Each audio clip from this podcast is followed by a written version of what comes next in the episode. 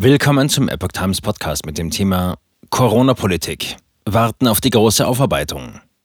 Ein Artikel von Patrick Reitler vom 7. Dezember 2022. Nur wenige Verantwortliche der deutschen Corona-Politik haben bisher Fehler eingeräumt oder gar um Verzeihung gebeten.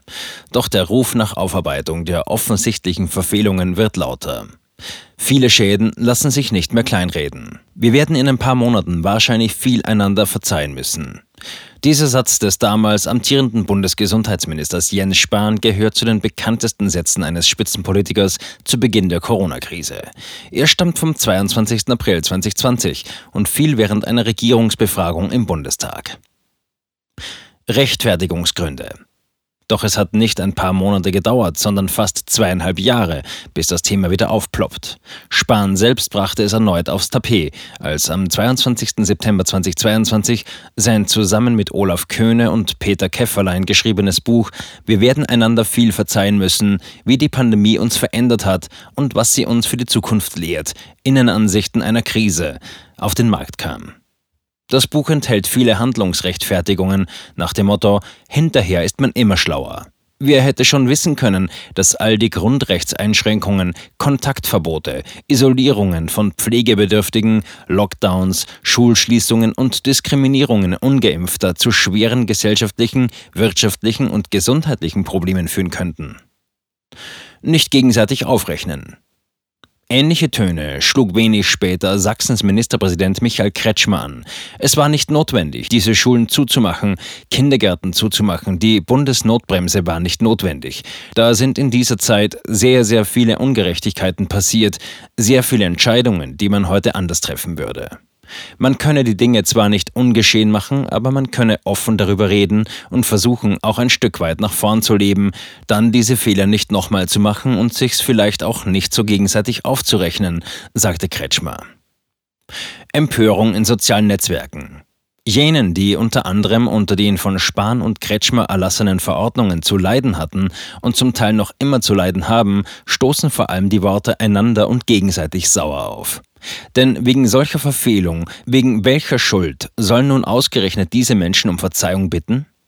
Ein gegenseitiges Aufrechnen ist gar nicht möglich, da es ein einseitiges Niedermachen war, schreibt beispielsweise RP Kuster auf Twitter. Und der User SlenderBuild Whalebird stellt klar, es geht nicht darum, dass eine Entscheidung sich rückblickend als schlecht erwiesen hat. Es geht darum, mit welcher Impertinenz völlig beratungsresistent auf die alleinige Deutungshoheit insistiert wurde. Dabei wurden Existenzen vernichtet. Die Haftungsfrage. So oder so ähnlich sehen es auch viele Leidtragende und Kritiker der deutschen Corona-Politik. Die Verantwortlichen seien endlich zur Verantwortung zu ziehen, meinen beispielsweise auch jene Demonstranten, die bundesweit Woche für Woche gegen die Corona-Maßnahmen auf die Straße gehen. Es müsse Schluss sein mit der Schwamm drüber Rhetorik, allein schon um eine Wiederholung zu verhindern. Eine Aufarbeitung der Ereignisse müsse schnellstmöglich stattfinden. Durchaus auch im strafrechtlichen Sinn Stichwort Haftung, Stichwort Entschädigung.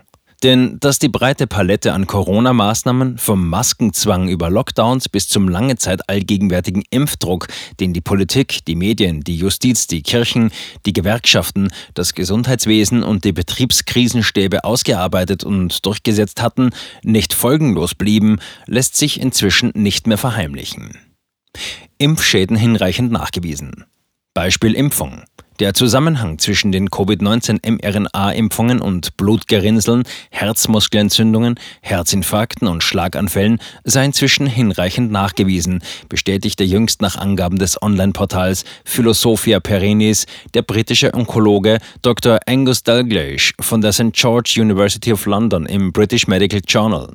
Und für den Pathologen Dr. Ryan Cole seien die bislang erworbenen Erkenntnisse Grund genug, das Impfprogramm zu stoppen, denn seine Datenauswertung lasse den Schluss zu, dass die mRNA-Impfstoffe das Immunsystem stören und die seltsamsten Krebsarten und Krebsarten, die wir in Schach halten und behandeln konnten, sich wie ein Lauffeuer ausbreiten. ZDF mit impfkritischem Beitrag.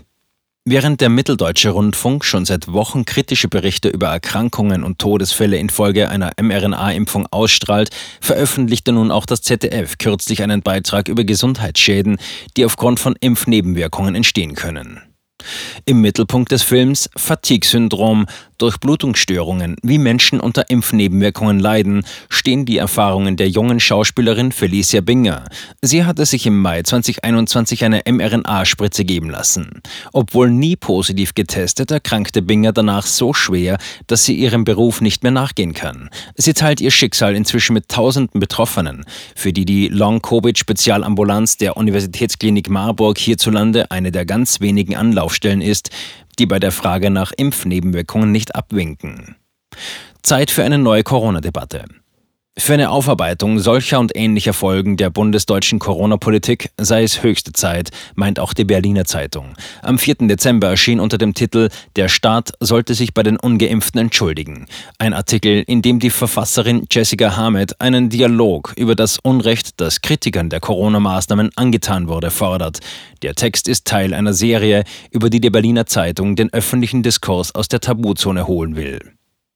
Wieder das Vergessen sind auch die Autoren Markus Klöckner und Jens Wernicke unterwegs, in ihrem aktuellen Buch möge die gesamte Republik mit dem Finger auf sie zeigen, das Corona-Unrecht und seine Täter, erörtern sie Dutzende despektierliche Aussagen, die unter anderem Politiker, Mediziner und Medienvertreter gemacht hatten, um den Widerspruch der impfskeptischen Menschen zu brechen. Auch sie fordern, die Verantwortlichen zur Rechenschaft zu ziehen. Bislang aber bleiben die Entschuldigungsversuche wie jene von Spahn und Kretschmer und auch die Appelle der meisten Medien für eine Aufarbeitung der Corona-Krise seltene Pflänzchen im deutschen Blätterwald. Von der überwältigenden Mehrheit jener Politikerinnen und Politiker, denen die Maßnahmen nicht streng genug sein konnten und die sich nicht scheuten, Teile der Bevölkerung vor laufenden Kameras zu diffamieren, ist in dieser Richtung noch nicht viel gekommen. Stellvertretend für die Reaktion der vielen Involvierten sei beispielsweise der bayerische Gesundheitsminister Klaus Holleczek genannt, der die inzwischen als verfassungswidrig eingestuften Ausgangssperren vom April 2020 auch im Rückblick als verantwortbar und richtig betrachtet, wie der bayerische Rundfunk berichtet.